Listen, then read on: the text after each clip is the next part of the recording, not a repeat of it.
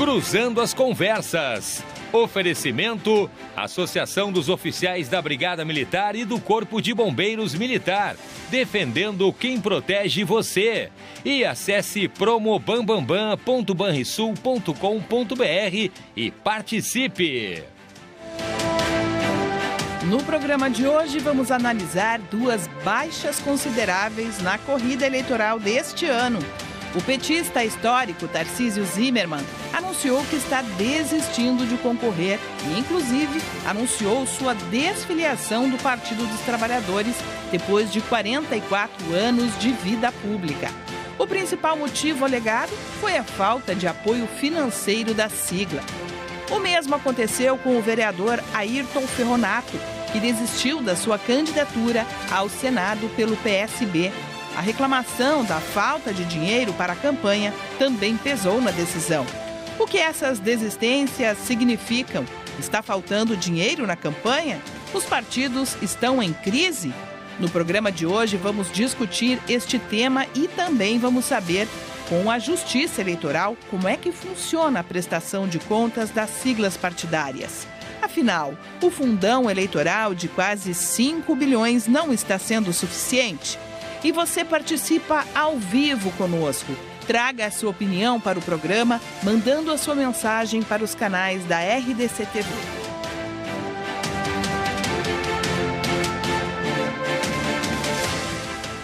Esse é o assunto do Cruzando as Conversas desta terça-feira, 6 de setembro de 2022, com o jornalista Renato Martins e seus convidados.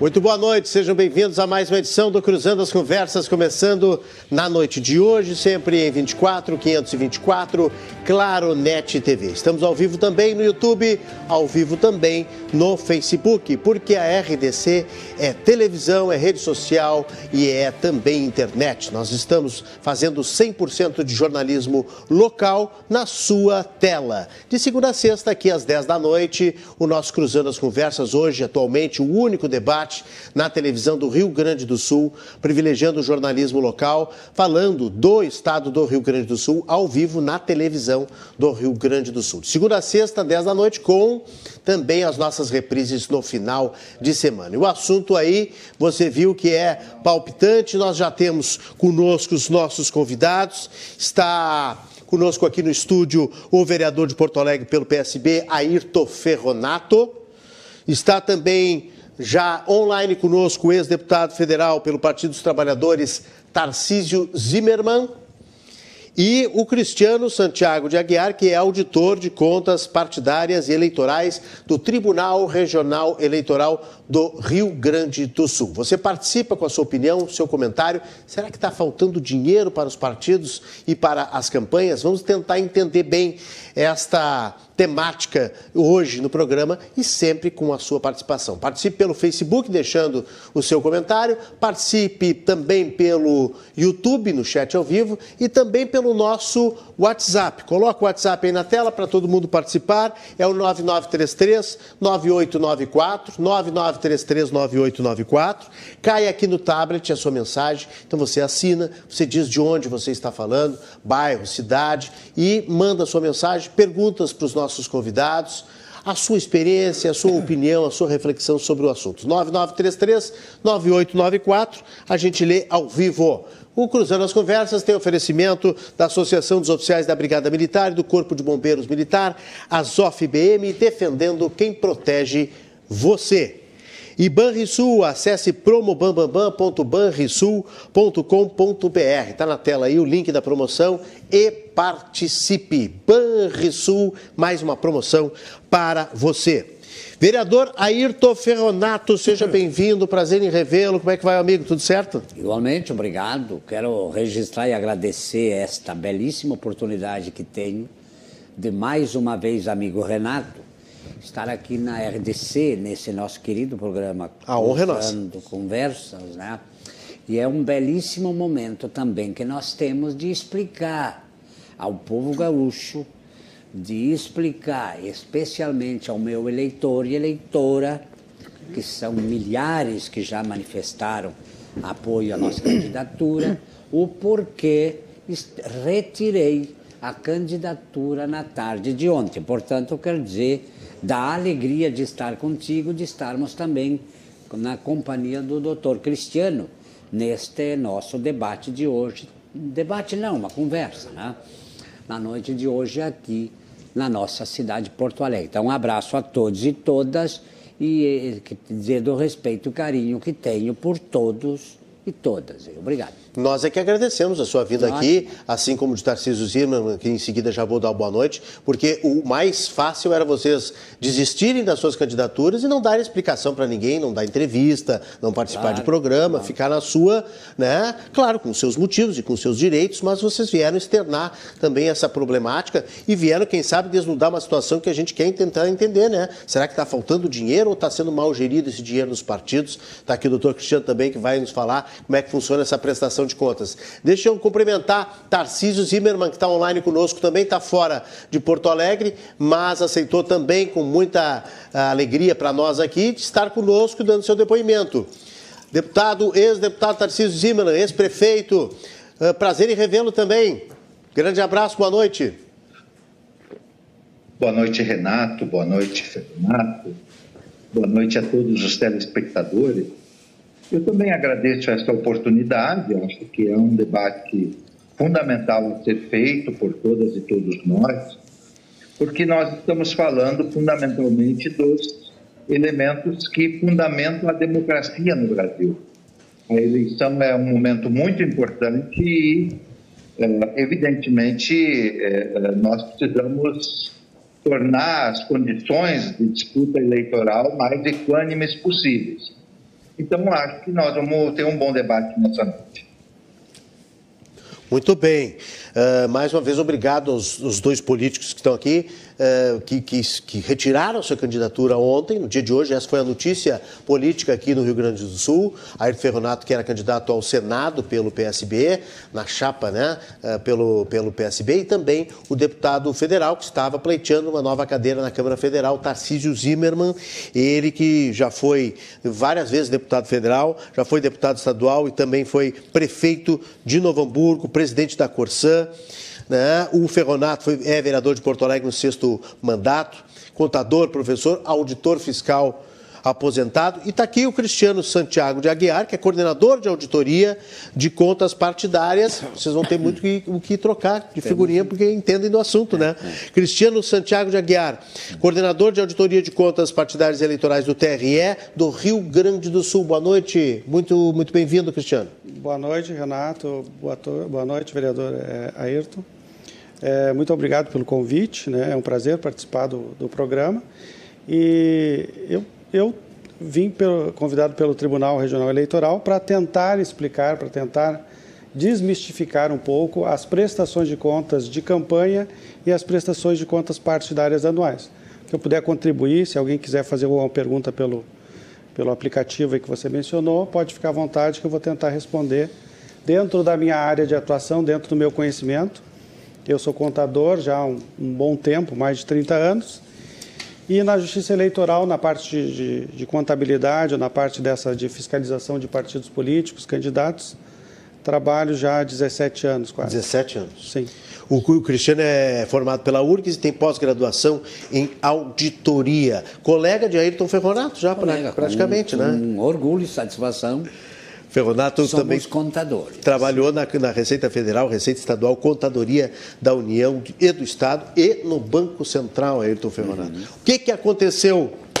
Era um candidato a um Senado. Sim. E, de repente, faltando aí 25 dias para a eleição, o senhor resolveu desistir. Conta um pouco da, da, da sua versão Sim. sobre essa história, por favor, vereador. Muito bem. Nós, nós definimos no partido que teríamos candidatura majoritária própria, ou seja, candidatura ao governo do Estado e candidatura ao Senado Federal.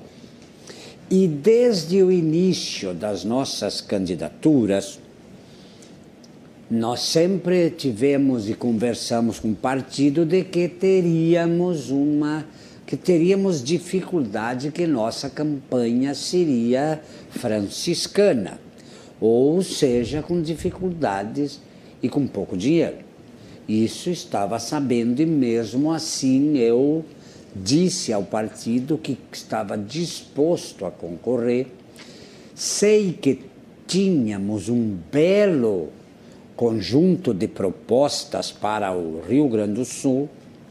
A campanha vinha se desenvolvendo bastante bem, com é, retorno a nós. E sei também que poderia ajudar o partido nesta, nesta nossa caminhada enquanto candidato ao Senado. O que aconteceu? O partido PSB nacional recebeu de verbas públicas federais dos mais de 268 milhões de reais. 268, 268 milhões. milhões de reais. PSB Gaúcho? Não, PSB Nacional. Nacional? Isso. O PSB Gaúcho recebeu 4 milhões, mais de, pouco mais de 4 milhões e 500 mil reais. Portanto, eu estou para dizer aí, claro que não é a mais, mas eu estou para dizer que não é que estejam faltando recursos. Os recursos estão muito mal distribuídos. Ou seja, passados 20 dias de campanha, a minha campanha ao Senado com duas suplentes, nós recebemos zero de reais, nenhum centavo até hoje do partido. Enquanto se distribui 4 milhões e meio de reais, nós, numa candidatura majoritária ao Senado, com meu nome, também diz, eu tenho seis mandatos de vereador, assumi pela primeira vez em 1989, tenho 27 anos de partido, eu esperava um pouco mais de lealdade, diria, do meu partido com a nossa Consideração também. Né, Consideração, né? bela prova. Mas isso não foi discutido no partido? Não, não, não ninguém, não foi... ninguém discute, diz que é assim e acabou. Quer dizer, o nosso presidente nacional define os estados que têm chance de vitória. Podem marcar que os estados que dissemos que têm chance de vitória, mais da metade serão derrotados. Porque se assim a gente sabe. Quer dizer, um iluminado, abençoado, dois ou três em Brasília, é que vai dizer, bom, para o estado de Santa Catarina vai tanto, Paraná tanto, e o Rio Grande do Sul X, porque lá tem chance e aqui não. Mas quem é que sabe isso antecipadamente? A outra questão é a seguinte, é a mesma coisa. Um candidato aqui recebe 500, outro 800, outro 1 milhão, outros 300 e alguns recebem 20, 10 mil. Também na velha ideia de que algumas candidaturas são extraordinariamente viáveis, a maioria vai, não vai se eleger, não vai eleger. Repito, algumas candidaturas pré-definidas, não sei por quem, vai ser eleita e as outras não. Então, este não é viável, não recebe recurso ou mínimo tem que terminar com isso. Isso beira ao ridículo. Tem que haver alguma regra de destinação disso. Bom, vamos, como nós dissemos, e eu sempre afirmei, e sempre fiz campanhas extremamente baratas, muito pouco dinheiro, e tenho me reelegido sempre aqui em Porto Alegre com pouco dinheiro, eu sei fazer campanha barata, sei.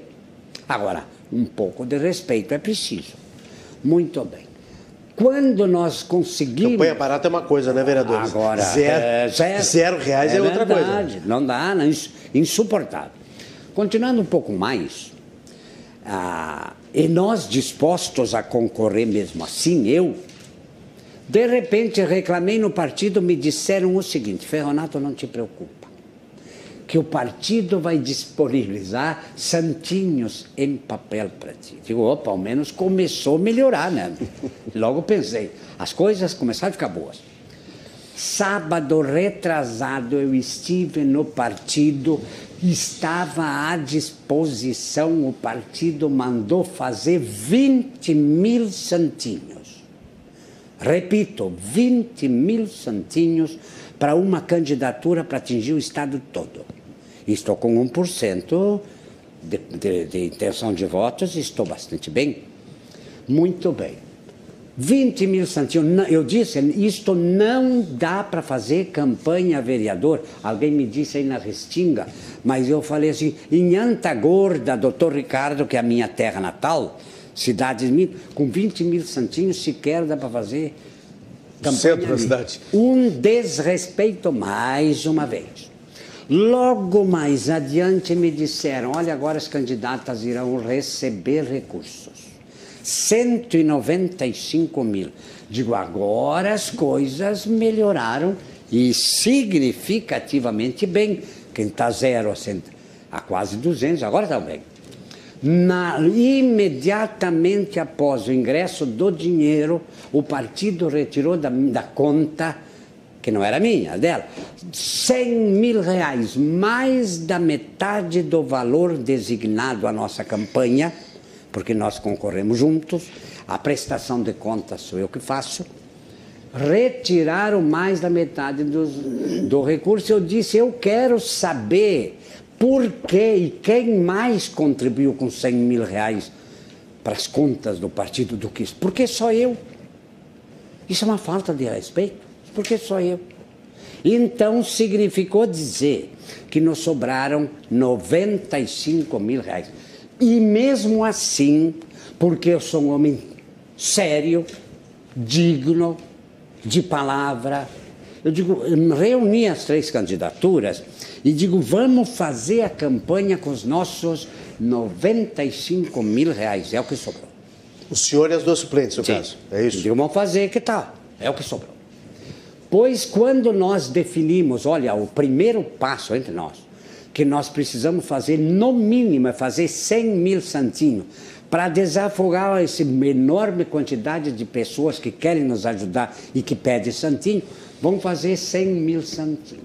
3.920 reais, orçamento.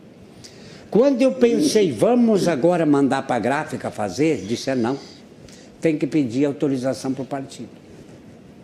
Eu sou o titular da prestação de contas e o titular da campanha ao Senado. Muito bem, vamos pedir para o partido. Telefonamos para o pessoal do partido e disseram: não, quem autoriza gastos é só o secretário financeiro do partido. Então, meus queridos telespectadores, deixando aqui meu abraço, significa o seguinte: com aquela importância que recebemos, uma micharia mínima mínima, eu deveria, para mandar fazer qualquer gastos, primeiro conversar com nosso, as nossas candidatas.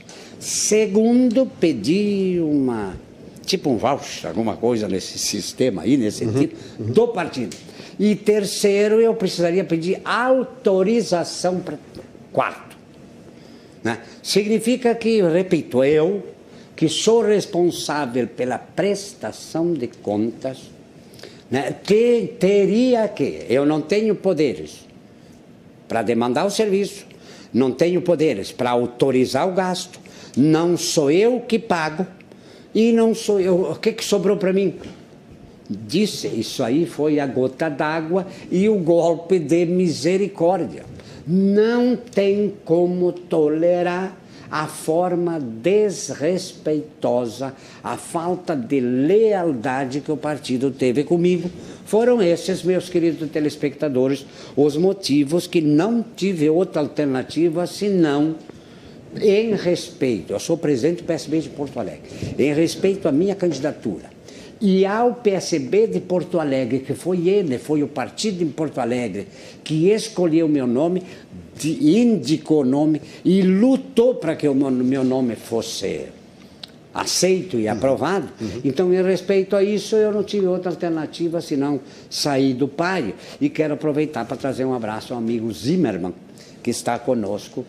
Eu não tinha Perfeito. Visto Vai contar a sua história também. Daqui a pouco eu quero repercutir com o vereador a, a, a, reação do PSB também. Quero saber do Cristiano aqui como é que funcionam essas contas dentro do partido também, se o TRE tem alguma alguma uh, uh, ingerência, né? ou se é o partido que decide essas, essas prestações e essas divisões, enfim. Mas Tarcísio Zimmermann, por favor, conte para a gente e para os espectadores, nossos espectadores da RDC TV, uh, o que, que, exatamente aconteceu em relação à sua campanha. Foi um caso parecido com o do Ferronato? Bem, Renato, eh, é importante dizer que eu sou fundador do PT, Inclusive, eu entrei no PT antes do PT existir, porque atuei no movimento pró-PT entre 78, 79 e 80, quando nós buscamos as filiações necessárias a criar o PT.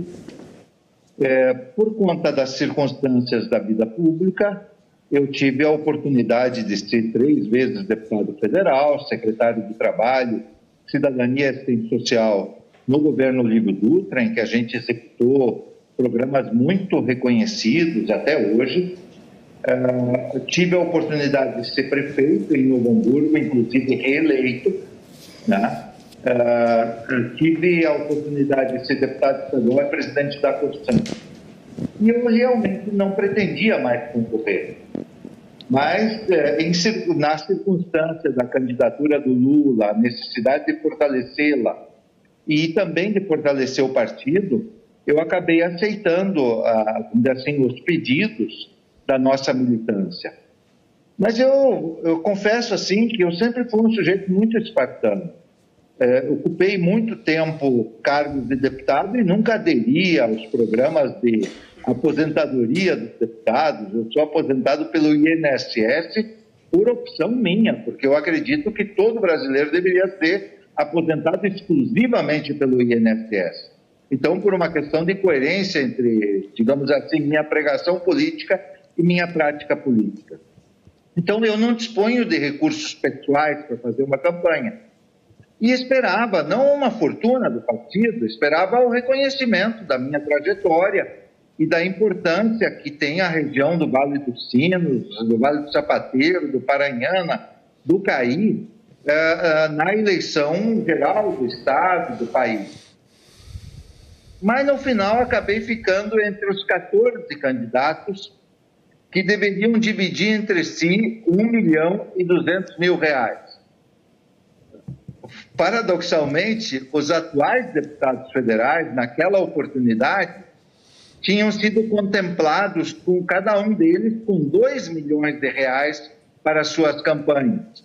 E olha, eles manejaram durante os quatro anos milhões e milhões em emendas parlamentares, fidelizaram muitas lideranças do partido a partir de emendas parlamentares, eh, construíram o seu nome nas comunidades a partir de dinheiro do povo brasileiro, dos nossos impostos, que eles manejam hoje de forma livre. E eu, sinceramente, acho algo muito discutido eu acho uma prática que eu não, não recomendo. E aí tem uma equipe pró própria do mandato, que é paga com dinheiro público, e, no entanto, tiveram uma dotação de 2 milhões de reais, enquanto 14 candidatos do PT, os não contemplados, ficamos com 1 milhão e 200 mil reais. Ah, naquela oportunidade, quando isso aconteceu, eu apelei para o partido eu digo, não, não poder, isso não é um critério, isso está injusto, isso, isso, enfim. Mas ninguém, ninguém, ninguém nos explicou nada. A rigor, nós não tivemos nem a oportunidade, nós pedimos, aqueles que ficaram excluídos, os 14 homens candidatos a deputado federal, porque é importante dizer isso, Renato. Hum. Uma parte do recurso, um terço do recurso que os partidos recebem, deve ir para as candidaturas mulheres.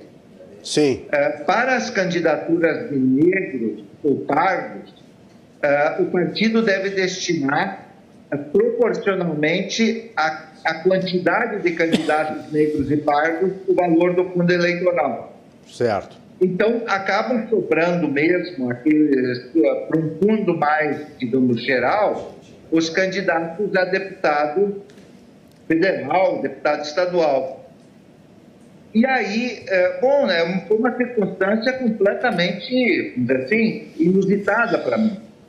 Eu não imaginava que o partido tivesse esse tipo de atitude.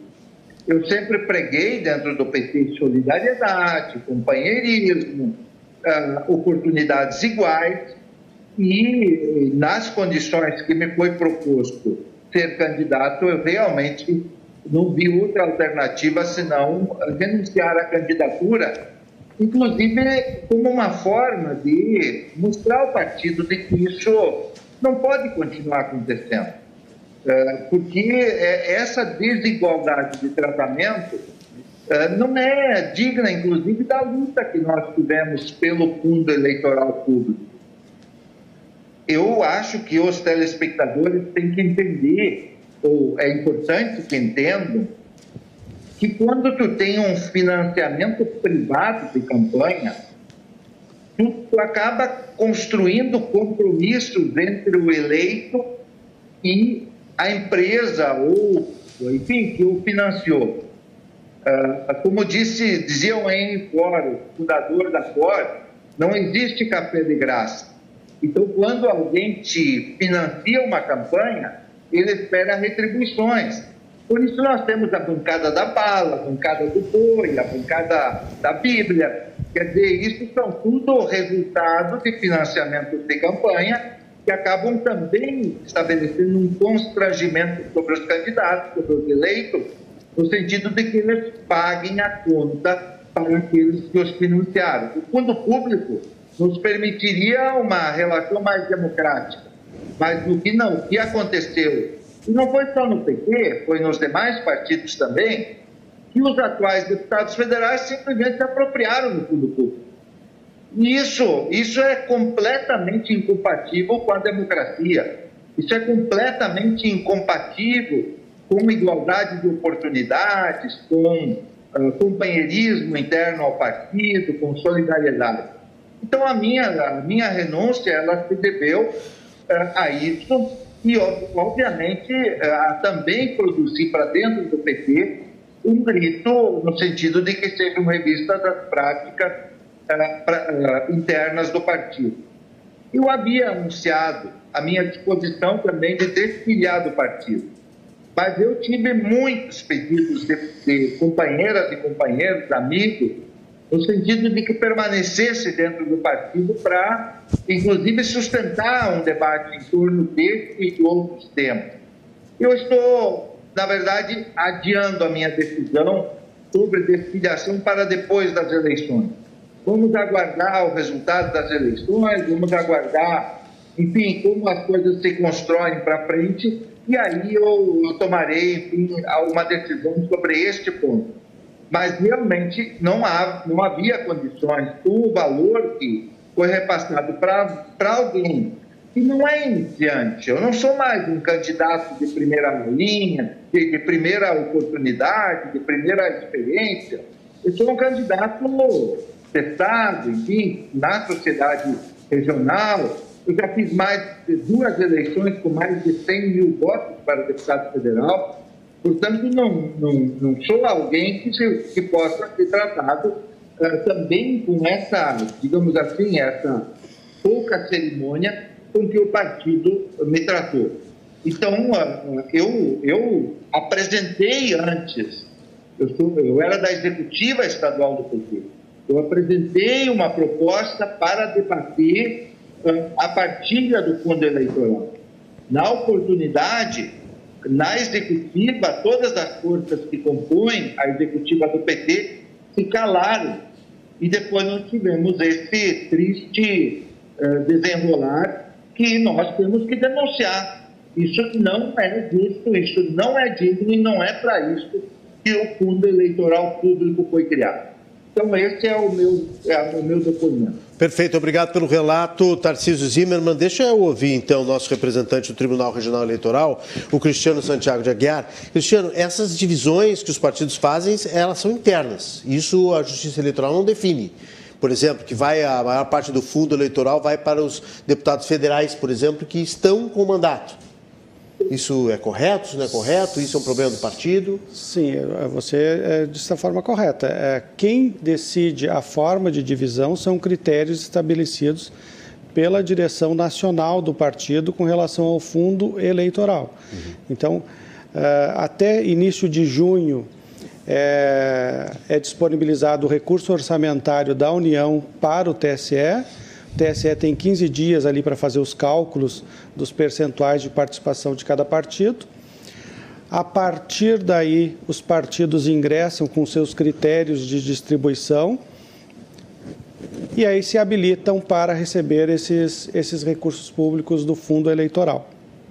Recebe um valor por sigla e não tem nenhuma orientação da Justiça Eleitoral de, olha, deixa uma parte para deputado federal que tem mandato, deixa uma parte para candidato ao Senado, não tem nada disso. Não, esse tipo de Só orientação... tem a questão do, da raça, né? Do, a do, questão do, do, gênero, gênero e, e, e, raça cor. E racial, que é Sim. é essa divisão de um terço que o Tarcísio Zimmermann falou, para mulheres e o proporcional para candidatos negros e pardos, é isso? Exato, são os critérios obrigatórios conforme a lei e conforme a resolução que trata sobre o tema. Então, os 4 bilhões 961 milhões 519 mil 777 reais que foram dados hoje, eh, hoje não, esse ano, né, para todos os partidos, é dividido uh, pela, pela Justiça Eleitoral aos partidos por questão de, de, de representatividade, de bancada? Sim. é isso, né? Sim, exatamente. E deu.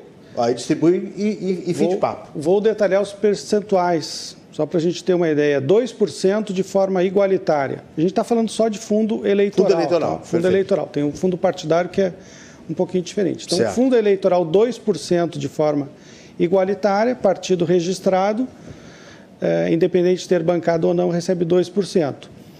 35% é a, a, o número de votos que cada partido obteve pelo, pela Câmara dos Deputados, né? 48% pelas bancadas no, no, no, Congresso Nacional e 15% pela composição do número de, de senadores é, eleitos. Então, essa é, é, é, são os percentuais. A Justiça Eleitoral tem aquele período ali de 15 dias, de, a princípio 1 de junho a 15 de junho, para fazer esses cálculos e, e, e, disponibilizar aos partidos esses, esses valores. A partir daí, os partidos, é, é, conforme a resolução 23605, que é a resolução que trata da divisão do, do fundo eleitoral, os partidos se reúnem, a sua comissão, a sua direção nacional, tem umas regras ali, né?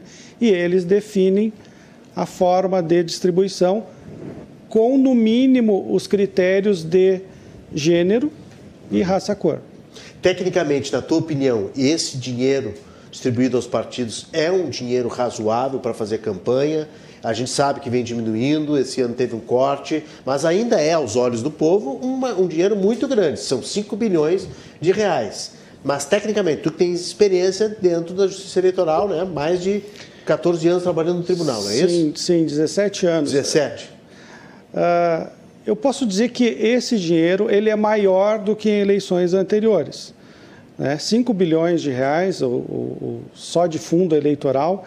Eu tenho experiência assim que em 2014, quando nós tínhamos é, empresas doando para, para partidos políticos e para, e para candidatos, os recursos chegaram de forma líquida 4 bilhões e 100 milhões. 4 bilhões e 183 milhões. Uhum. Como assim de forma líquida? É que existe um cálculo bruto na época, quando, os, quando as empresas doavam, que elas doavam para o Diretório Nacional, o Diretório Nacional é, repassava para o Diretório Estadual, repassava para o pro, pro, pro candidato, e aí um cálculo bruto chegava a quase 7 bilhões. Quando tu fazia o cálculo líquido, dava 4 bilhões e 100. 2000 e 2014, esse cálculo quando as empresas podiam doar. 2018, que é a eleição proporcional a deputado, governador, foram aí proibidas as empresas de participar Sim. com um fundo eleitoral de 1 bilhão 700 e alguma coisa milhões. O total da campanha eleitoral de 2018 no Brasil foi quase 3 bilhões de reais. 2 bilhões 900 alguma coisa. E neste ano a gente parte do fundo eleitoral de quase 5 bilhões, 4 certo. bilhões 961 milhões de reais, só de fundo eleitoral. A gente tem mais a perspectiva é de doações uma, de pessoas físicas. Fiquei né? com uma impressão de que tinha baixado, porque se falou em 6, 7 bilhões né, inicialmente, aí foi um escândalo e aí acabou se baixando para 5 bilhões, que é mais então do que a campanha anterior, como tu estás nos, nos informando. Então, acho que a pergunta que está na tela nesse momento para os nossos espectadores responderem. 99339894 pode ser pelo Facebook ou pelo YouTube ou por esse WhatsApp. Eu acho que não é problema de falta de dinheiro. Tem mais dinheiro do que na campanha anterior. Vereador Ayrton Ferronato, o é, que, que é então? É mau gerenciamento dentro do partido? É, é, falta de vontade política? É eu... É desprestígio de nomes como o seu, por claro. exemplo, de Tarcísio Zimmermann? Primeiro, primeiro, o grande desprestígio que se alcança no contexto de todas as candidaturas. Alguns, todo e a outros, praticamente nada. Segundo, né, a questão da. Eu não diria que é falta de, de bom gerenciamento, eu diria que é uma má distribuição muito intensa. Eu diria, repito, que os nossos, os nossos comandos eles predefinem seus mais próximos. Eles predefinem tamanhos de candidatura. Eles mais ou menos dizem, e com a participação dos diretórios estaduais também. Eles mais ou menos dizem: este tem chance e aquele não. É claro que eu repito, se tu não tem recurso, tua chance. Estou falando no deputado agora, né? Nós temos hoje nos partidos, mas eu falo do meu PSB, uma insatisfação enorme por parte dos deputados e de deputadas. Porque assim como, aliás, eu fui o campeão, né? Eu recebi zero. Mas tem alguns que eu pouco acima, né? nós temos candidatos que recebem 500 e outros recebem 20, homens e mulheres.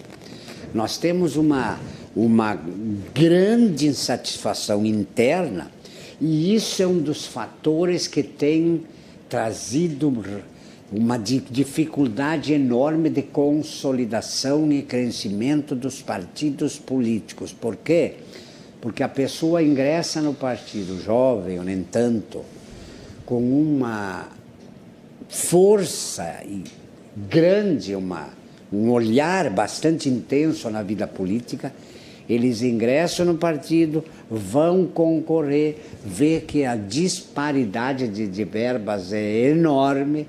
Esse pessoal, ele entra e daqui a pouco já está saindo. Por quê? Porque ele sai com uma decepção bastante grande. Então, isso acontece nos partidos, eu falo do meu, está acontecendo uma horrorosa distribuição dos recursos públicos. Né? Repetir para encerrar e para. A recurso, acredito que o tamanho do recurso é suficiente. E o sempre deputado Zimmermann, eu fecho com a sua posição. Uhum a grande questão é como se distribui esses recursos. É, senhor, é por isso que o cara vai dizer, não, mas eu recebi muito pouco. Eu lhe perguntei se era mau gerenciamento. O senhor diz, não, é, é, é, é distribuição, é uma má distribuição. Má distribuição. Né? O, o, o, alguns critérios na, na distribuição, né? vocês dois são auditores, esse, entendem desse assunto. Então, a má distribuição, para mim, é mau gerenciamento. Mas também é também é, é mau gerenciamento. Tens razão, né? claro. Porque é, é, é, escolher prioridades erradas, vamos dizer assim. Sim. Ou pelo menos prejudicar determinados nomes. Exato. O senhor, mal ou bem, é, não vamos entrar no mérito, ah, mas eu queria que eu tivesse mais apoio. O senhor é o terceiro nome, para não dizer o segundo, porque é o, é o candidato ao governo, que é Vicente Bogo, a vice, depois vem o senador. Eu não Numa escala de prioridade? Não, não. Não vem? Não. É, aqui está o equívoco da maioria dos partidos, inclusive o meu, que vem com essa conversa. Todos nós que estamos nesta empreitada temos responsabilidades. Certo. O governador, ele tem uma mídia maior. Meu querido amigo Bongo, agora não é o governador o principal nome de uma campanha democrática. Nem a vice, amiga Josi. Na verdade, as candidaturas majoritárias estão aí, primeiro, para vencer, claro. Segundo, numa dificuldade de vitória enorme. É claro, o partido, nós, tanto eu e o próprio Bom, temos dificuldades eleitorais, mas também financeiras. Uhum. E, em terceiro lugar, nós precisamos compreender que as nossas candidaturas majoritárias são o carro-chefe das candidaturas proporcionais e também vice-versa. As proporcionais nos ajudam. Agora, nós e no partido nos tratou assim, dizendo que não, tu zero porque tu não é prioridade. Mas isso é um absurdo. Isso Bom, é o fim do mundo. Deixa eu dizer que nós recebemos um comunicado aqui do PSB, nós tentamos, obviamente, é importante dizer que a nossa produção, João Pedro Tavares, passou o dia inteiro falando com os partidos e as direções dos partidos. Né? No caso do PSB, o presidente do PSB, Mário Sander Brunk, que é o presidente do Estado, né, do, do, do diretório estadual do PSB, é, limitou-se a dar uma nota oficial para nós, repassou aqui para a nossa produção, porque o partido não quer participar de programas, de entrevistas, não quer participar de programas de televisão, de rádio, não quer dar declaração de jornal, pelo menos até amanhã, porque o partido vai se reunir amanhã para se tratar para tratar desse assunto. Então, vou ler rapidamente aqui a direção do Partido Socialista Brasileiro, vem a público informar que apesar de ter sido surpreendida com a notícia divulgada pelos meios de comunicação sobre a desistência do vereador de Porto Alegre, Ayrton Ferronato, de concorrer a uma vaga ao Senado, lamenta e respeita a sua decisão pessoal. Em breve, a direção deverá se reunir para analisar o cenário e definir os próximos passos. Diante do exposto, e tão logo tenha o um encaminhamento, o mesmo será divulgado aos filiados e à imprensa. Porto Alegre, 5 de setembro, nota de ontem, Mário Sander Bruck, presidente do PSB do Rio Grande do Sul. O PT não nos passou nada, nem mesmo uma nota oficial, Tentamos todos os assessores do deputado federal Paulo Pimenta, que é o presidente do diretório estadual, Uh, não é? Tarcísio Zimmermann. E, e, ele tem vários assessores, nós temos no mínimo uns quatro contatos aqui, e os quatro, infelizmente, nos deixaram sem respostas. Eu queria só comentar com o Tarcísio Zimmermann que ele colocou na nota dele, fez uma nota também, que diz que é com dor e espanto que vem uh, chamar a atenção do que está ocorrendo com o Partido dos Trabalhadores. Dor porque dediquei a maior e a melhor parte da minha vida à construção do PT. Como ele disse, foi fundador do Partido dos Trabalhadores. Espanto por ver que o partido nada aprendeu ao longo de sua grande crise e que segue submeter os interesses de grupos e mandatos que se orientam por privilégios e não pela solidariedade e companheirismo. Eu lhe pergunto, mesma coisa que eu perguntei pro, pelo vereador, aqui para o vereador Feonato, é má gestão financeira interna do partido, é má vontade com, com nomes que, que, que, como o seu, que eh, ficaram fora e agora querem voltar, estão voltando. O que, que é que está acontecendo nessa distribuição de, de dinheiro que não chegou, inclusive, na sua campanha, Zimmermann? Olha, eu, na verdade, tenho que concordar contigo nessa questão da má gestão. Uh, por quê? Porque o sistema eleitoral brasileiro é um sistema proporcional e uh, todos os votos somam para a construção da legenda. E quando tu dá pouco dinheiro para uma candidatura, essa candidatura sequer consegue se constituir. Uh, vários candidatos do PT também, a deputada federal, receberam 20 mil reais. 20 mil reais o sujeito não arranca, por quê? Porque entre ele tem que contratar advogado e contador, e aí vai no mínimo a metade desse dinheiro, talvez um pouco mais. Bom, aí o que, que tu faz de campanha com 8 mil reais depois, ou 6, ou 5, ou 10? Não faz nada, quer dizer, nem constitui a candidatura. Então, ah, ah, vamos dizer assim, isso não é muito inteligente da parte do, do próprio partido. Mas eu acho que é, o mais grave mesmo é, digamos assim, essa, digamos, perpetuação de um privilégio. Quer dizer, de repente, tu tem, tu tem uma quase total impossibilidade de renovação dentro de um partido Porque o sujeito que é deputado federal, ele arranca uma vantagem monstruosa em relação às outras candidaturas. E eu vou dizer uma coisa, Renato, e, e, e, o, e os telespectadores. Não precisa um milhão para uma campanha de deputado federal. Não precisa. Quer dizer, tu, se tu fizer uma campanha bem focada, uma campanha bem construída socialmente num território, tu não precisa todo esse dinheiro. Agora, se tu quiser pipocar em todo o estado do Rio Grande do Sul, né, onde tu sequer é conhecido, mas tu quer ter apoiadores lá e construir, construir uma estrutura, aí evidentemente que não tem dinheiro que pague. Eu, por exemplo, pensava em receber do partido algo como 450 ou 500 mil reais. E com isso eu faria uma boa campanha. Não sei se elegeria ou não, mas certamente contribuiria com um bom número de votos para a legenda partidária. Agora, com o valor que eu fui atribuído, 128 mil reais, não tem possibilidade de fazer uma campanha uh, numa sequer numa cidade. No Hamburgo, por exemplo, que é minha cidade uh, uh, de residência, que é uma cidade com 240 mil habitantes, 180 mil eleitores, isso é uma campanha de um, de um vereador da cidade de Novo Hamburgo. Né? Não é uma campanha de um deputado federal de uma de regiões como as que eu atuo. Então, na verdade, eu acho que tem esse problema da perpetuação assim de, de mandatos. Eu, eu, olha, eu fui várias vezes deputado, mas eu não exerci inteiramente os mandatos. Fui secretário de Estado e depois fui prefeito. Eu acho que essa coisa do sujeito ficar a vida toda sendo vereador, deputado, isso, aquilo, isso não pode continuar acontecendo.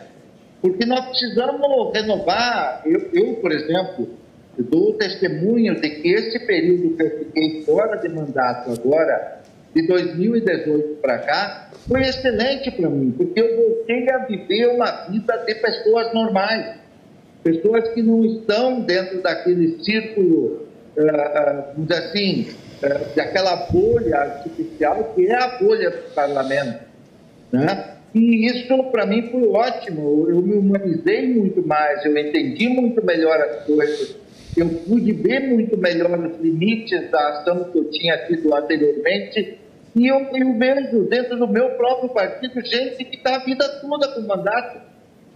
E isso não tem condição de continuar. Então, a, a, mas com esta partilha a, feita da forma como foi, evidentemente, a chance de alguém, de, digamos, de fora desse círculo se eleger é quase residual. Então, é, a minha, vamos dizer assim, a renúncia também tem a ver com isso. Quer dizer, não é possível essa perpetuação eterna de mandatos, porque é, o sujeito tem que, vamos dizer assim, sair para outra, outra experiência. Ora, o cara é deputado, vai ser, vai tentar ser prefeito da sua cidade, vai, é, ou, ou tira um tempo de, de, de folga e tal, Quer dizer, não dá para ser deputado a vida toda, vereador a vida toda, porque isso cria verdadeiramente um círculo artificial no entorno da pessoa e ele vira um profissional daquilo. E aí ele se elege, e aí toda a preocupação dele é se eleger de novo, e, e aí se elege de novo, e toda a preocupação é se eleger novamente, e isso tem que parar. Isso tem que parar. Bom, não é falta de dinheiro, né? Então, o Ferronato falou em 268 milhões eh, dados pelo Fundo Eleitoral para o PSB nacional, né, em, em, território nacional, e o PT recebeu 499, praticamente o dobro, 499 milhões. Deixa eu só, antes de passar a palavra para o senhor, que eu vi que o senhor quer falar, uh, vereador Ferronato, o Paulinho Nunes está mandando um abraço, então vários se solidarizando aqui com Zimmermann e Ferronato por terem tido essa decisão e também lamentando que não estarão na campanha eleitoral. A Clarita Souza está fazendo um, um pedido para que o Zimmermann fique no Partido dos Trabalhadores. Lamentável que Tarcísio Zimmermann não seja mais candidato, estaremos sempre contigo. O Paulinho diz que não pode mais os coronéis, donos de partido, administrar dinheiro público para eleger os seus amigos. Acho que o Paulinho resumiu aqui o que talvez muita gente quisesse dizer e já pensou. Verlane Catarina da Silva, boa noite, Tarcísio, demais companheiros do programa. Uh, o Nilson Toriano diz que o Tarcísio Zimmermann é um ícone uh, da política, ótimo que não tenha efetivado a desfiliação não efetivou ainda. Depois eu vou perguntar para ele. Vai pensar até depois das eleições, ele disse aqui, já no programa. Depois eu vou, vou perguntar novamente para ele sobre isso. É, pois é fundamental que é necessário que continue alguém debatendo internamente, com coragem, este tema. A Ana Luísa Godoy, que falta é uma divisão igualitária entre os candidatos, que é o que a gente está chegando à conclusão aqui, obviamente. A Silvia Dutra diz que tem que mudar isso. O TRE precisa investigar esses recursos. Já vou perguntar para o Cristiano, porque se não ajudam os pequenos, ninguém cresce, principalmente o partido. A Silvana Dutra disse lamentável essa atitude do partido com Ayrton Ferronato. O Eider Machado está dando boa noite também especial aqui a Tarcísio Zimmermann e a Ayrton Ferronato. O Orlando de Lima aqui de Porto Alegre, parabéns pela importância do tema. Se a cúpula dos partidos fazem isso com a distribuição de dinheiro público aos seus velhos companheiros, o que não fazem com os recursos que deveriam ir para a população? Alguém pode responder? Obrigado, Orlando, pela pela participação e pela audiência aqui também. Uma vergonha que estamos presenciando com dois nomes consagrados da política gaúcha não receber apoio e verba de seus partidos simplesmente é um absurdo. O Ângelo, do bairro Cristal, nosso telespectador aqui de Porto Alegre. Luiz Alberto de Canoas diz que nada adianta o fundo eleitoral se os partidos fazem, então, essa divisão mal feita, desprestigiando os candidatos. Luiz Alberto, aqui de Canoas. O Joel, de Porto Alegre, diz que não deveria ter dinheiro público para candidatos, deveria ter o horário gratuito, eles gravarem no celular o que vão dizer em um minuto e fazerem campanha pela internet. Redes sociais estão chorando à toa pessoa. Bando de chupim, usem da criatividade. Tá muita choradeira. Depois eu quero saber se é choradeira mesmo por parte do, do, do Ferronato e do Zimmermann. Eu preciso fazer uma pergunta para o Cristiano aqui, só para a gente fechar o bloco, claro. a rodada. É, não tem crise nos partidos, né, Cristiano? A, a, como é que está a prestação de contas dos partidos? Está em dia dos partidos? Aqui vamos falar dos gaúchos, né? Que é o que tu tem conhecimento. Junto à Justiça Eleitoral, está em dia? Os partidos fazem as suas prestações de contas? Como é que estão esses números?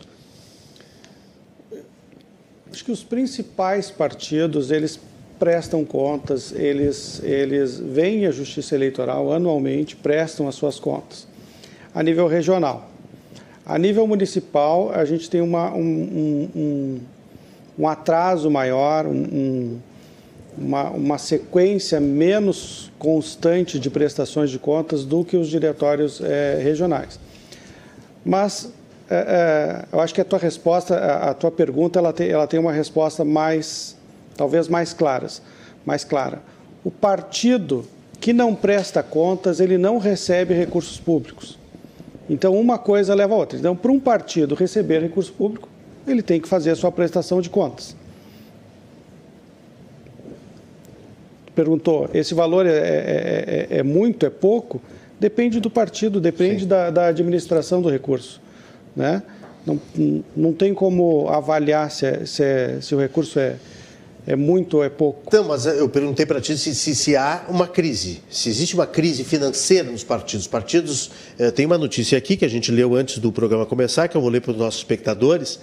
Eh, até, até me surpreendi porque tu achaste que o, que o valor é até pequeno. Os partidos políticos chegaram ao ano eleitoral de 2022, no Brasil, devendo 84 milhões de cofres aos cofres públicos.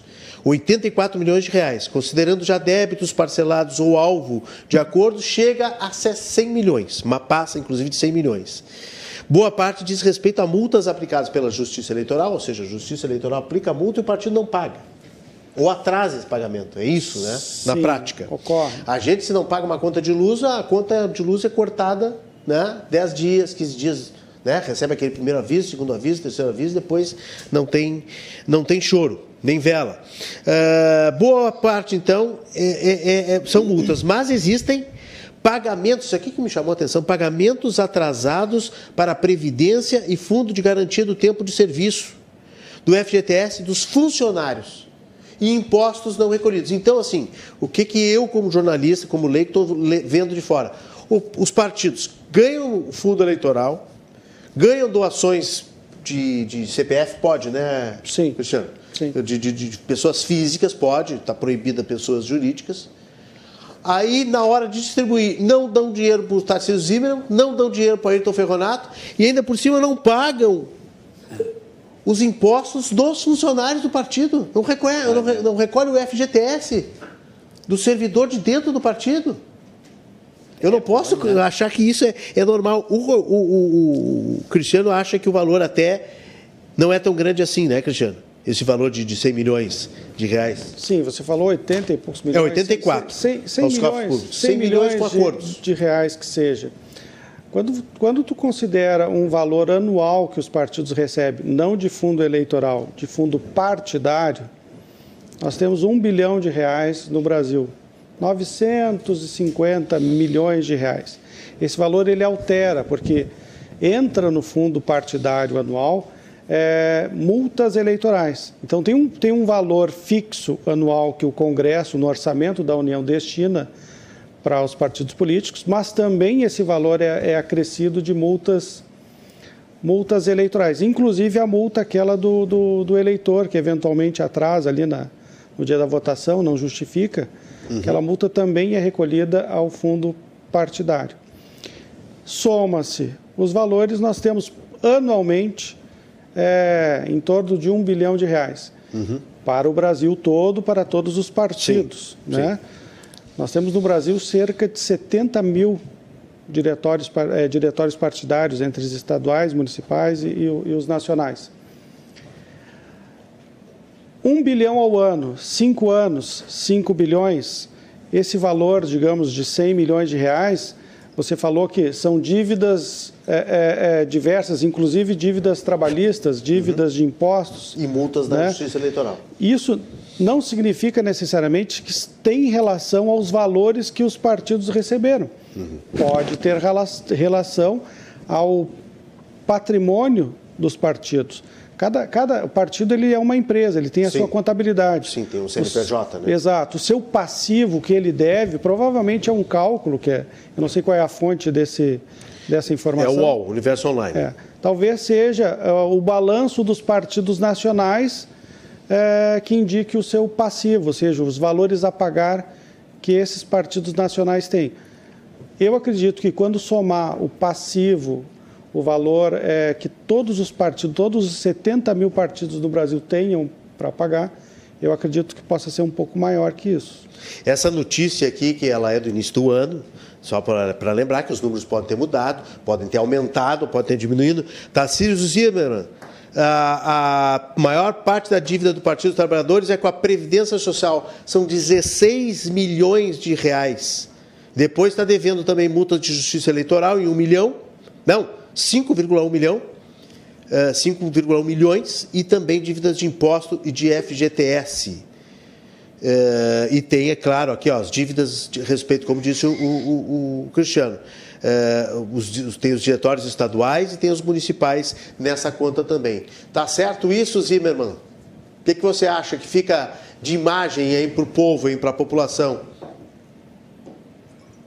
Na verdade, é, vamos dizer assim, a minha experiência é de que o fundo partidário ele é partilhado somente entre o Diretório Nacional e os diretórios estaduais. É, os diretórios municipais, eles têm que ser autossustentáveis.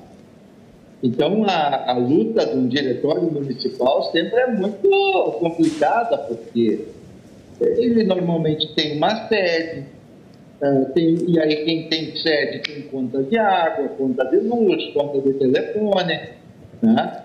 Ele tem é, a necessidade de contratar contador e advogado, e ele tem a necessidade de financiar eventuais atividades partidárias também.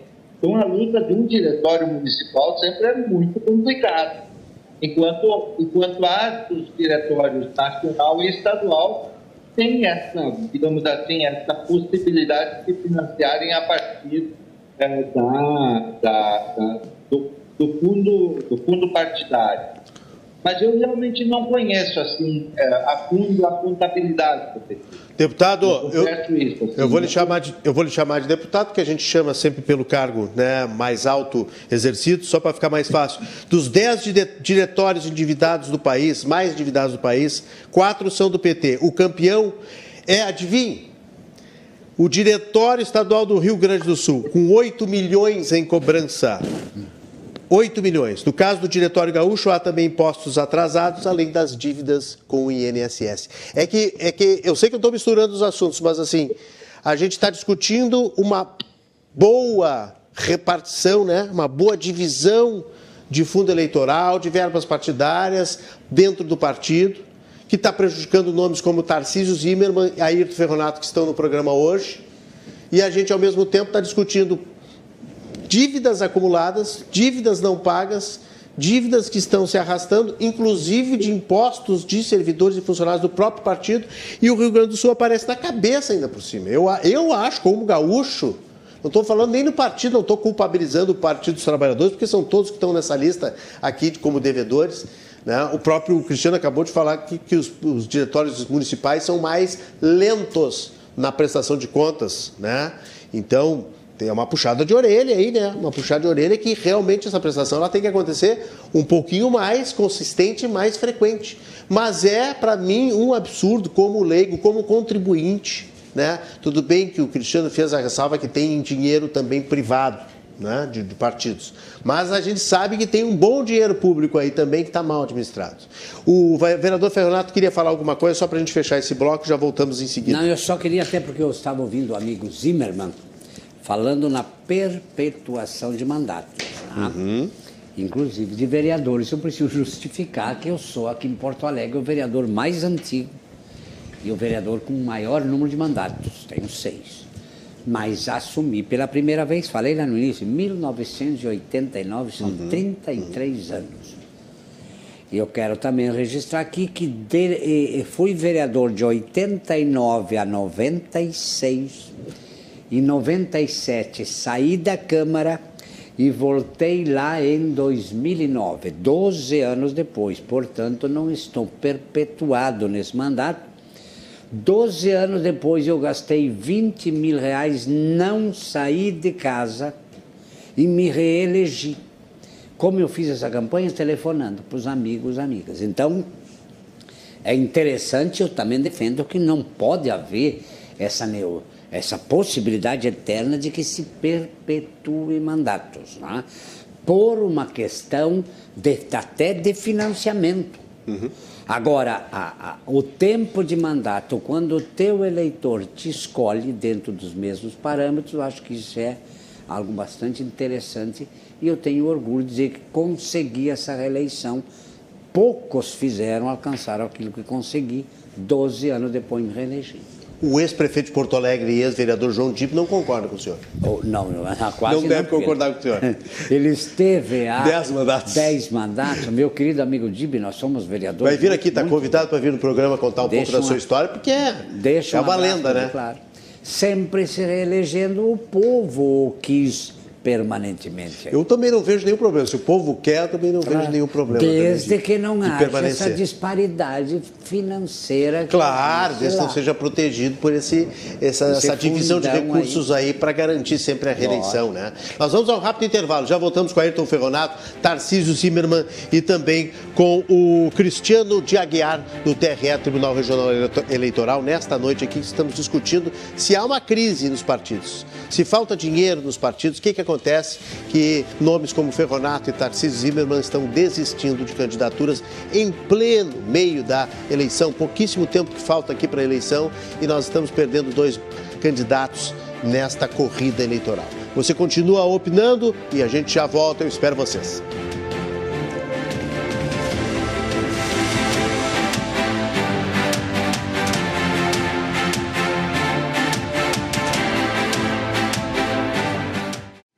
Com Cruzando as Conversas na noite de hoje, aqui em 24, 524, Claro Net TV.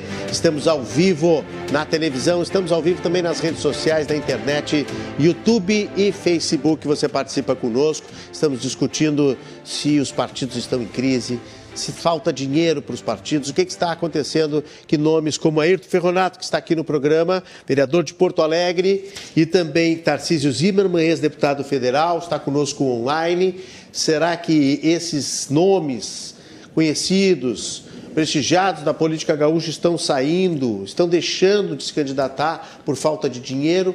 ou por uma incompetência gerencial ou por falta de vontade política e os partidos estão em crise. O Cristiano Santiago de Aguiar, a Auditoria de Contas Partidárias Eleitorais do Rio Grande do Sul, do Tribunal Regional Eleitoral do Rio Grande do Sul, também está conosco aqui para tentar fazer a gente entender estas questões. Cruzando as conversas, conta com oferecimento da Associação dos Oficiais da Brigada Militar do Corpo de Bombeiros Militar, ASOF-BM, defendendo quem protege você. E Banrisul, acesse promobambambam Banrisul, bambambam.banrisul.com com.br Está aí o link na tela e cadastre-se e participe desta promoção do Banrisul. Tem uma nota também que eu não li, que foi uh, dada pelo candidato do PSB ao governo do Estado, Vicente Bogo, que está acompanhando a discussão junto à direção socialista e acredita que a solução fortalecerá o partido no Rio Grande do Sul a discussão sobre a vaga que foi deixada aberta para a disputa de uma cadeira no Senado Federal. Embora seja uma perda não desejada, diz o Bogo, confio na solução a ser construída em relação à posição aberta ao Senado, que com certeza resguardará a evolução da campanha majoritária e a representação do partido no Estado. Eu sigo normalmente e confiante com a minha agenda de campanha. Uh, e seguindo a tradição do PSB no Rio Grande do Sul, executivo estadual, assim como candidato ao governo, Estado Vicente Bogo e sua vice Josi Paz farão uma declaração conjunta e oficial na tarde desta quarta-feira, amanhã, portanto, 7 de setembro, sobre a renúncia do vereador Ayrton Ferronato e sua substituição, ou não, para a disputa de uma cadeira no Senado Federal. O Cristiano nos ajuda aqui, pode ainda ser colocado um nome à disposição do partido no lugar de Ferronato, né? É, não é a minha área, não é a minha sei, área de atuação. É, sei que não é, mas... mas acredito que sim. Tem mesmo, mesmo é porque a candidatura foi registrada, né? Então pode haver a troca do nome ainda nesse mês de, de setembro. O partido está procurando fazer isso. Está tá satisfeito, o vereador Ferronato? Vai ajudar o partido nessa transição? Ou está ou tá decepcionado e vai ficar no, na sua nesse, nesses Olha, próximos eu dias? Eu confesso que estou bastante decepcionado não poderia ser diferente. Agora, eu sou. Eu, eu vi a manifestação do Vicente Bogo, e vamos aguardar o que ele vai, vai dizer, amanhã. amanhã. Mas ele diz que esses acontecimentos, o acontecimento fortalecerá o partido. Uhum. Mas eu espero que ele tenha dito com relação à reunião de amanhã. É, diz que a discussão, relação... né? A discussão em é, cima da sua substituição agora. vai fortalecer o partido. É isso que eu entendi. Não, mas não, mas não. não. Pela Bom, nota. Que Deus o escute. Porque não acredito. Eu sou um homem de 33 anos, vereador de Porto Alegre. Ah? E a minha saída, não sei qual é o tamanho da, da, da, da da pessoa eleitoral, estou dizendo, respeitando a pessoa, mas o tamanho eleitoral que vai fortalecer o partido com a minha saída, não acredito nisso. Claro que nós estamos torcendo que se dê bem. Eu vou participar, continuar participando das discussões. Eu sou presidente do PSB aqui de Porto Alegre. Uhum. Então, enquanto presidente do PSB, eu tenho que deixar de lado minhas, minhas, meus ranços e olhar o partido, mas principalmente o comando do partido, as pessoas que estão comigo ao meu lado e sempre me auxiliaram e sempre me apoiaram. Portanto, estou junto com o partido, pode contar comigo, naquela velha expectativa de que acontecidos passam, mas nós temos que ter postura enquanto homem público de compreender que a política, né, dizia já se engole sapo barbudo, mas nós temos que, mesmo com sapo na goela, sair ajudando a construir o partido. Né?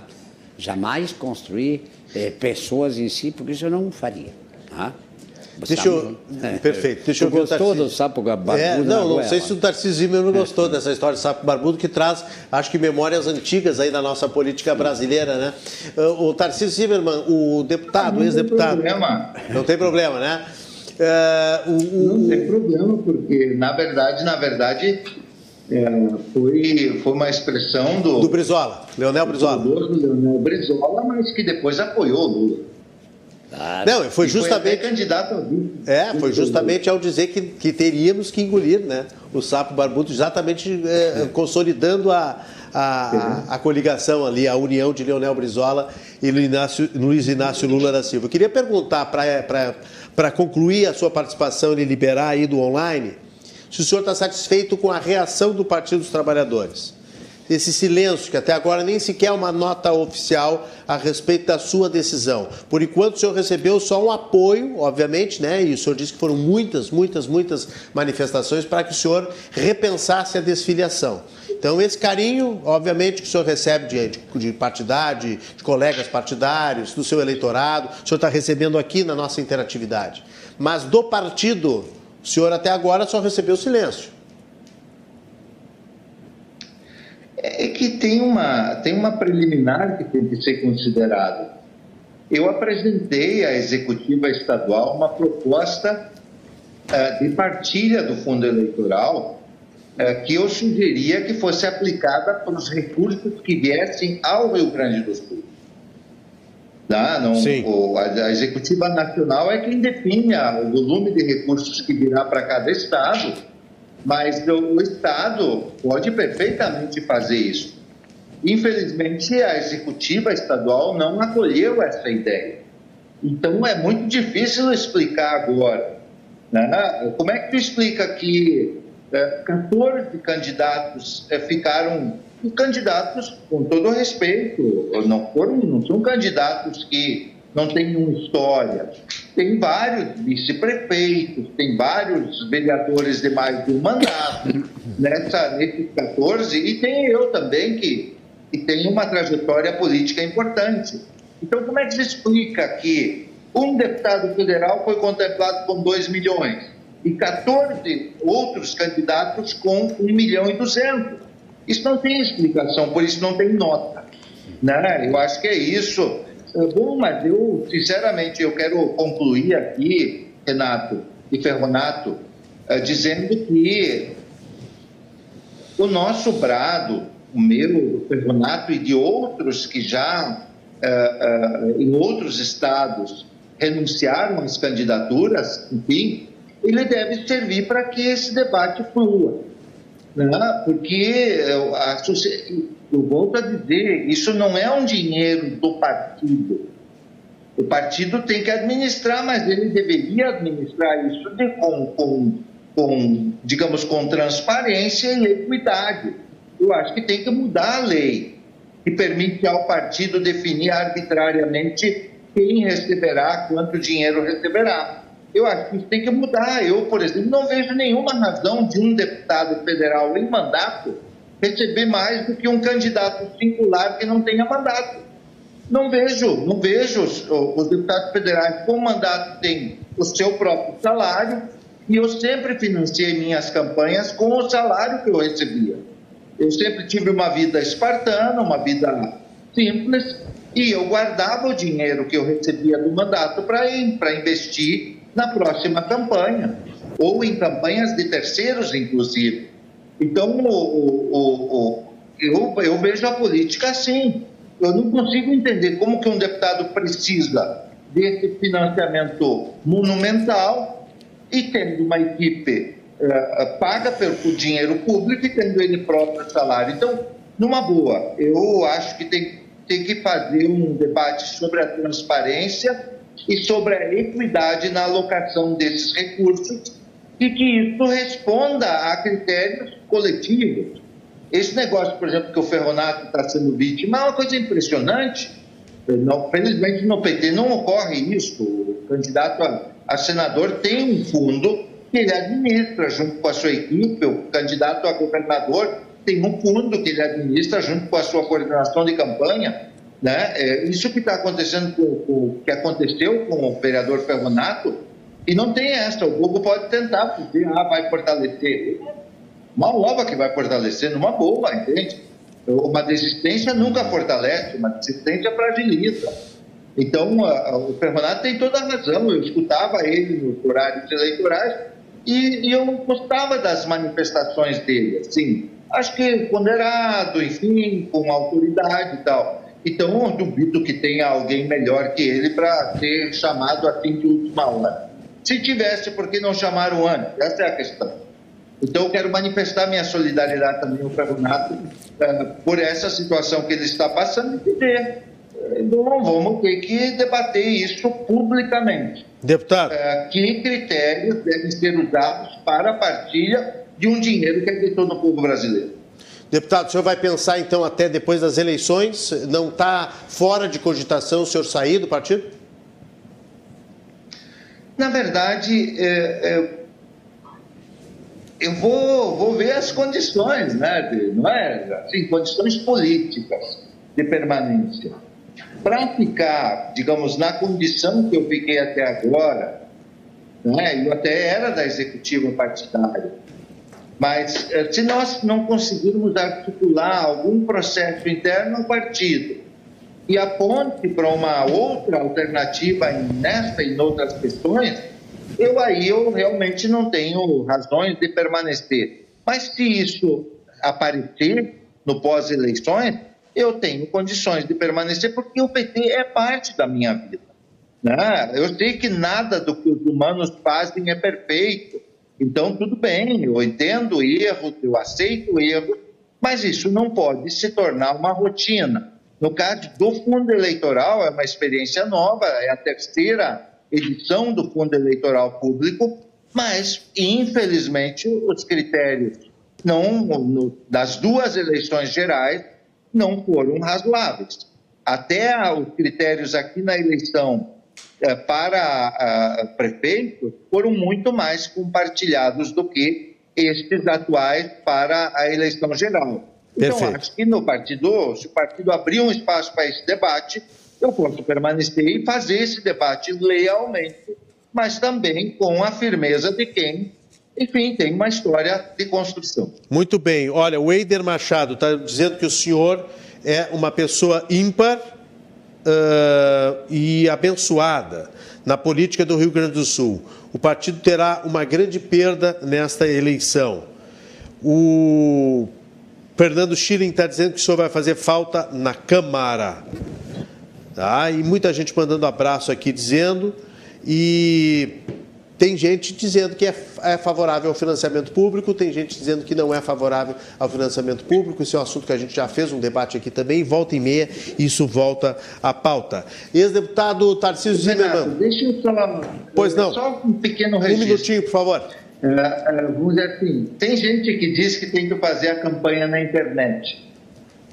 E tem hoje um setor, nós, tem gente que tem um recurso um pouco maior.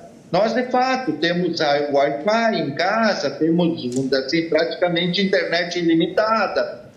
Mas a maioria das pessoas que trabalham em fábricas e que trabalham em empregos menos remunerados, eles têm muito pouca internet. Eles compram lá 5, 10 reais de internet e isso se gasta basicamente em comunicações intrafamiliares ou outros interesses.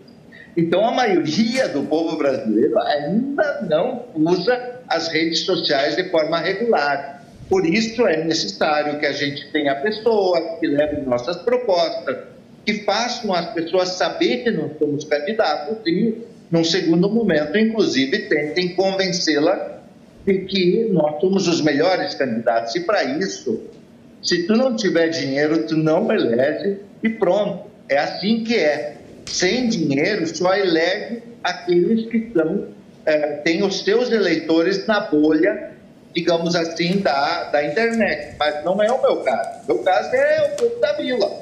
E o povo da vila, infelizmente, não tem internet como, como eu tenho, por exemplo. Tá certo. Muito obrigado, ex-deputado, pela sua participação, pelo tempo aqui, a nossa a programação da RDC TV e lhe desejo boa sorte na caminhada. Vamos ver aí os próximos fatos, os próximos acontecimentos. Muito obrigado, viu? Sempre à disposição. Um abraço, muito obrigado.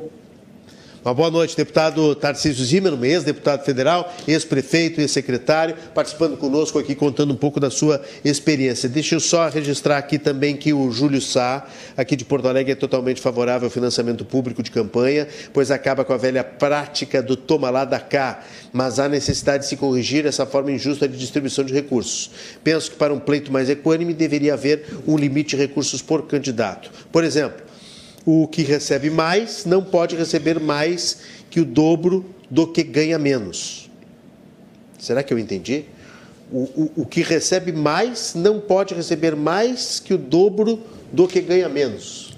Deu para entender, Cristiano? Sim, é, do, do Júlio Sá. É, é, uma, é uma ideia interessante. A Justiça Eleitoral pode fazer alguma coisa nesse sentido ou não pode? Porque a lei é lei também, não dá para mudar a lei né, no meio do caminho, né, Cristiano? Exatamente. A, a, a, distribuição compete exclusivamente ao partido, é o que está na lei. Uh, para mudar a lei, só para lembrar o espectador, tem que votar, tem que criar lei, uma lei nova no, no, no, no, no Legislativo, que é no, Câmara Federal, que é Senado. Exatamente. Eu gostaria de aproveitar e, e, e, e, divulgar dois sites que a Justiça Eleitoral é, tem como transparência dos recursos que os partidos movimentam para que a população possa conhecer, possa, possa verificar com seus olhos de que forma é distribuído esse, esses valores. O primeiro site, ele chama Divulga SPCA. Se você for no Google digitar Divulga SPCA, você vai ter acesso à divulgação das prestações de contas dos partidos políticos. São as prestações de contas anuais que os partidos fazem a Justiça Eleitoral. O site completinho é divulgaspca.tse.jus.br. Perfeito. Essas são as, as, as partidárias anuais. Eu já visitei esse site, muito bom, muito completo. Os eleitorais é outro site. Eleitorais é divulga Candicontas. Uhum. Se você for no Também. Google digitar divulga Candicontas, você vai ter acesso, vai ser uma das primeiras ali que vai aparecer. E o nome e o site completo é divulgacandecontas.tse.jus.br. Nesses dois sites, a Justiça Eleitoral dá a transparência das informações que estão chegando para a Justiça Eleitoral nesse momento. Então, Eu posso pedir uma parte? Claro. Nesse assunto. Sim. O programa se chama pela Cruzando as Conversas, pode cruzar ótimo, pela, pela cruzar. Desde que tenha respeito, claro, elegância. Não, não, não, com elegância, até porque Por favor. respeito bastante TSE. TSE é TRE e nós estamos vivendo junto há muitos anos com isso, nós políticos. Como falei, eu sou responsável pelas candidaturas a senador e a suplente de senador. Quem recebeu o recurso da campanha foi uma can candidata suplente. Como eu sou titular da conta, no meu divulga Ferronato, está lá recebimento deferido 195 mil. Por quê? Porque é o recurso que ela recebeu. E eu já vi, não, mas Ferronato, tu recebeu 195. Nada recebi. Portanto, eu acredito que isso aí é uma coisa que temos esse ano, mas como sugestão deveria constar alguma coisa dizendo que não seria recurso recebido por mim.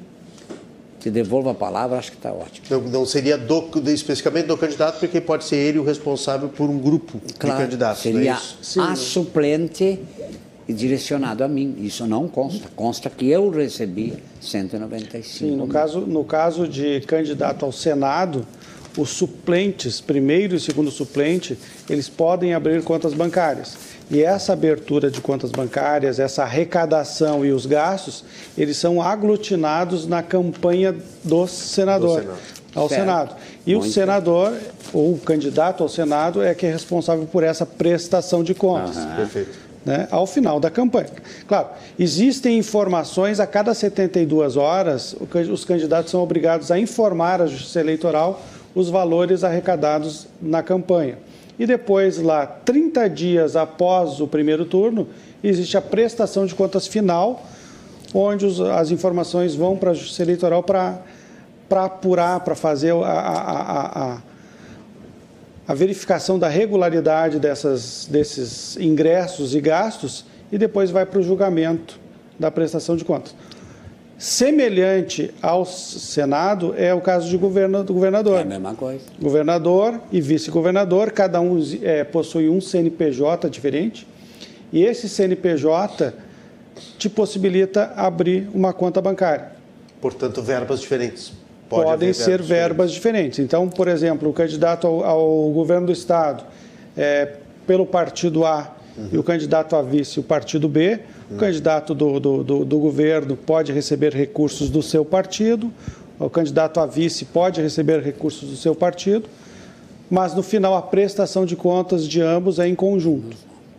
Uhum. Mas também é responsabilidade do, do, do, candidato ao governo, como é o caso do, do Ferronato aqui, que é responsável pela, pelo grupo de três? Sim, existe a responsabilidade da informação da prestação de contas. Uhum. Depois, no momento que o processo é autuado, cada um tem a Aí sua tem a responsabilidade Sim, pelos... apurada na sua, na, na, no seu, na sua arrecadação, no seu gasto. Pelos gastos é, que fez, né? Tá é, então, em algum momento vai aparecer lá para a sua suplente que é ela que, que recebeu aquele Não, valor. não, já está aparecendo já, na já conta aparece. dela mas também aparece. Está otorgado ao senhor também. Claro, tá o mesmo aí. recurso. O mesmo recurso. Ótimo. Como se estivesse duplicado, inclusive. Sim, não, e sim. não é o caso, né? Não. Porque não está duplicado. O professor Denis Alves está dizendo que nós só estamos falando bobagem aqui, que é piada, que o dinheiro do povo, ah, uh, viva a democracia hipócrita. Uh, obrigado pela audiência, professor Denis. O senhor, é. o, senhor não, o senhor não tem problema. Pode criticar. Pode criticar, não tem problema. A gente aqui está tá aqui para isso também. O Joel da Silva diz que existe uma lei natural da vida, pois tudo que vai, volta. O Brasil não é para amadores. Quem entra no jogo tem que arcar com as consequências e sem choro. A Silvana está dizendo que está de acordo com o vereador Air Ferronato. Se o candidato for qualificado e o povo desejar, a permanência não há problema da reeleição. A Silvia está dizendo a mesma coisa. O povo quer pessoas honestas que, que, que trabalhem pelo povo e se se reelege é porque fez um bom trabalho. Foi exatamente também o que eu disse, né? Eu concordo, porque eh, se está lá, se o povo quer, se coloca à disposição e o povo reelege, é porque está sendo aprovado. É porque o seu trabalho está sendo aprovado. E vocês, vereadores, têm mais ainda legitimidade para isso, porque estão muito próximos do povo, próximos do cidadão. Então é muito fácil ali, e são cobrados também. Né? Muito mais, né? É. Diretamente, né? O Júlio Sá está tá, tá reforçando que a ideia dele aqui é para uma alteração na lei né, essa história da, do, do, do, mais que o dobro, menos que o dobro e tal, é justamente para fazer uma alteração na lei, ele está defendendo isso. E uh, deixa eu ver que tinha mais uma manifestação aqui interessante, que era uh, da Vavá Ayá. Aia, não sei se diz assim. Ela diz que enquanto os partidos buscarem mulheres e negros para concorrer apenas para fechar cota e não dividirem os recursos de forma igualitária, vai ser sempre isso. Agora, como seria se a metade do recurso fosse destinada para essas candidaturas de mulheres e negros, já mudaria muito o cenário atual. Bom, estamos no final do programa. Vereador Ayrton Ferronato, o que, que fica, o que, que o senhor espera para amanhã essa manifestação do, do candidato Vicente Bogo, do partido uhum. e quais são os próximos passos? Bom, Seus eu, próximos passos. Eu primeiro quero deixar um abraço a ti, meu querido. Nós é que agradecemos. Renato também ao Cristiano, ao Zimmermann, dizer que nós conhecemos, e o povo gaúcho conhece e reconhece a história do Zimmermann. Ele se encontra numa situação bastante semelhante à minha, portanto, a minha solidariedade a ele. E dizer que nós, eu estou tranquilo aguardando a posição e a tal de nota do partido, que espero, espero seja uma nota para agregar. Eu jamais estaria aqui entendendo que sairia alguma coisa fora disso. Portanto, vamos, vamos aguardar com serenidade essa nota, dizer, trazer aqui meu abraço ao nosso telespectador homem e mulher e dizer que concordo com a esmagadora maioria das manifestações, discordo daqueles que dizem que isso é choradeira. Quem fala na choradeira não participa do processo democrático da eleição. Ele, que se ele pegue o candidato dele, se tiver, porque me parece que não deva ter, mas se tiver, olhe e compare o que recebeu o candidato que tu estás apoiando e o que recebeu outro candidato. Mas respeito profundamente a tua, a tua manifestação, apenas discordo dele, mais uma vez agradecendo esse belíssimo espaço, repito o que diz primeira frase, de nós levarmos ao cidadão por, e a cidadã porque saímos da disputa. Porque temos sim argumentos e acontecimentos que nos levaram a isso. Com muita tristeza saímos da disputa. Não pense que é uma, que é uma decisão fácil, que não é. Mas Aquele abraço a todos aí. Obrigado pela. Vereador, obrigado por ter vindo até os estúdios Eu aqui. Eu que agradeço. Volte mais Foi vezes. Foi ótimo, vamos aí. Muito obrigado. Vereador Ayrton Ferronato, vereador de Porto Alegre pelo PSB, que desistiu ontem da sua, ontem da sua candidatura ao Senado pelo, uh, pelo seu partido. Cristiano Santiago de Aguiar, auditor de contas partidárias e eleitorais do Tribunal Regional Eleitoral do Rio Grande do Sul. Uh, só mais uma última dúvida: quando termina a eleição já começa a prestação desse ano? Ou tem um prazo? Como é que, como é que funciona isso? O prazo para entrega da prestação de contas final é 30 dias após o primeiro turno. E a do segundo turno, 20 dias após o segundo turno. Mas, na verdade, a, a arrecadação de campanha, a prestação de contas, ela começa lá no início do ano. 15 de maio. Uhum. Começa a arrecadação da, do financiamento coletivo, aquela vaquinha. Sim, né, o, o, o, a, a, arrecadação na pré-campanha. Perfeito. Então. Tem que ser tudo documentado praticamente online. Como você disse, tem que ser atualizado isso. aí de tempos e, em tempos. E, e agora, no período das candidaturas, a partir de 15, 16 de agosto esse ano, a partir de 16 de agosto, uhum. os candidatos começam a arrecadar recursos pelas contas oficiais de campanha, e, e, isso é informado à Justiça Eleitoral a cada 72 horas. O candidato tem que fazer a informação e aí vai para aquele, vai, vai aquele site, divulga a Contas, onde tem as informações das arrecadações. Os gastos, conforme vão ocorrendo, vão, vão também entrando. Nesse site eu queria lembrar que ele tem, tem algumas funcionalidades, ele tem muitas funcionalidades. Mas eu queria destacar é, é, duas básicas. Primeiro, o site é por candidato, você entra candidato por candidato. Mas se clicar na parte de baixo, tem estatísticas. Dentro das estatísticas, você pode clicar em prestação de contas e aí obtém lá uh, as informações gerais. Por exemplo, pode fazer o filtro no estado do Rio Grande do Sul e saber de forma geral quanto que o partido, quanto que os partidos arrecadaram de forma global. É uma forma mais fácil de acompanhar de forma global ou é, acompanha de forma individual, candidato a candidato. Eu queria também, é, uma da, da, das pessoas que passou o WhatsApp aí, Sim. comentou sobre as candidaturas de, de, de, de negros e, e, e, de gênero, e né? De, é, de mulheres. De mulheres, do gênero feminino. É, neste ano tem uma novidade. É, é, os candidatos, os candidatos que receberem votos do gênero feminino e, e negros, que são os pretos e pardos, eles contam proporcionalmente na próxima distribuição de fundo eleitoral, eles vão contar de forma dobrada. Então, lá na próxima eleição, na próxima distribuição de fundo eleitoral, o cálculo que o TSE vai fazer vai levar em consideração essa distribuição. Isso é lei. Congresso Nacional decidiu, Justiça Eleitoral vai aplicar. Muito bem. Cristiano, muito obrigado pela participação conosco, obrigado por ter vindo até os estúdios aqui da RDC TV também. Um bom trabalho lá muito do obrigado. pessoal do Tribunal Regional Eleitoral, viu? Muito obrigado, Renato. Obrigado pelo convite. Cristiano Santiago de Aguiar também participando conosco aqui, vereador Aito Ferronato, Tarcísio Zimmermann, vocês aí na interatividade. Temos mais um bloco de notícias e a notícia boa do dia. Fique aí, eu espero vocês.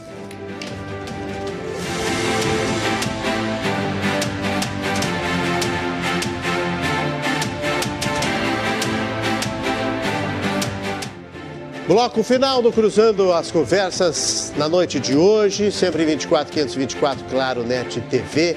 Você conosco também YouTube e o, e o Facebook. Lá no YouTube já está o link do nosso programa de hoje. Se você gostou da nossa discussão sobre o, a questão da desistência dos, dos, candidatos, da crise dos partidos, então vai lá no nosso canal do YouTube e já compartilha com seus amigos, no grupo de WhatsApp, nas suas redes sociais, o programa de hoje, Cruzando as Conversas. Ajude a compartilhar e a divulgar este conteúdo inteligente que a gente faz todos os dias aqui na tela da RDC TV. Cruzando as conversas tem oferecimento da Associação dos Oficiais da Brigada Militar e do Corpo de Bombeiros Militar Azof-BM, defendendo quem protege você. E Banrisul, acesse promo bambambam.banrisul.com.br, está aí na tela o link da promoção e participe. A notícia de boa de hoje, notícia boa de hoje, para fechar o dia é que, olha, tem muita coisa legal acontecendo, mas a gente destacou essa aí, principalmente para quem tem animal, né, que é muito interessante, que a Prefeitura de Porto Alegre vai oferecer a castração gratuita de animais a partir de quinta-feira. Procedimentos serão realizados em cinco clínicas credenciadas em Porto Alegre e é agora dia 8 o cadastro para interessados em solicitar a castração gratuita de cães e gatos, machos e fêmeas. A Prefeitura deve receber, vai receber os pedidos a apenas por protocolo pelo telefone 156, a partir das 8 da manhã de quinta-feira, logo após o feriado. Portanto, esse é uma economia a mais, hein? Que a prefeitura está dando aí para os cidadãos, para quem tem animalzinho em casa, não tem dinheiro, às vezes precisa castrar né, o animal, justamente uh, porque é uma questão de saúde do animal também, muitas vezes. E a prefeitura está oferecendo aí este benefício. Os aniversariantes da nossa. Da nossa uh, rede aqui de amigos do Cruzando as Conversas. Hoje, hoje, 6 de setembro, que é terça-feira, a Evane Borba Becker está de aniversário. Um abraço a ela, nossa grande amiga André Trindade Santos, o Pedro Feiten, a Monaísa Colling, William Cavalheiro, o Daniel Oliveira, publicitário Daniel Oliveira, o empresário, sempre nosso querido Paulo Velhinho, a Zuca Andrade lá da Bahia, o Guaraci Teste, o Raulito Rodrigues lá de Santa Catarina. Ontem eu não acabei não registrando, o jornalista Carlos de la Rocha também fez aniversário, a jornalista gaúcha, radicada no Rio de Janeiro, Silvana Senen, Nora Dietrich, a Pietra Zanata Santos, a Pietra lá de Canela. Um beijo a ela e a toda a família da Pietra lá em Canela, na Serra Gaúcha. Daniel Pereira, o Paulo César Ferreira, a Simara Richinite, o Martin TJ, nosso colega aí do meio da comunicação. E amanhã, amanhã, 7 de setembro, eu vou aqui adiantar que o Gilson Anderson está de aniversário, o Wagner Hesper, o Antônio Carlos, o, o Felipe Nabinger, o Calino Pacheco Filho, o Ronald Krumenauer, a Mônica Kanitz e aí é quinta-feira e aí a gente registra amanhã no programa. Aliás, amanhã é feriado, mas nós estamos aqui de plantão. A RDC vai fazer uma intensa cobertura durante o dia todo dos desfiles, das manifestações do 7 de setembro, dos 200 anos da independência. E nós estaremos à noite aqui, ao vivo, com os seguintes convidados. Nós teremos o sociólogo e historiador Demetrios Ávila e o cientista político Fábio Hoffman para falar do Brasil e do 7 de setembro. O rescaldo do dia todo, que esperamos que seja um dia pacífico. Esperamos que seja um dia com manifestações tranquilas durante o dia todo, no Brasil todo. Ninguém quer guerra, ninguém quer batalha. Não é o momento de fazer debate eleitoral nas ruas, beligerância, manifestações belicosas, violentas. Por isso é que amanhã a gente vai estar falando sobre a perspectiva histórica, a perspectiva social, a perspectiva da ciência política e social também. Amanhã, portanto, no Cruzando as Conversas, num novo encontro que nós vamos ter sorte, saúde, sucesso para todos. Um bom feriado, um bom descanso e até amanhã à noite, às 10 horas, no novo encontro aqui na RDC TV. Eu espero vocês. Tchau, tchau.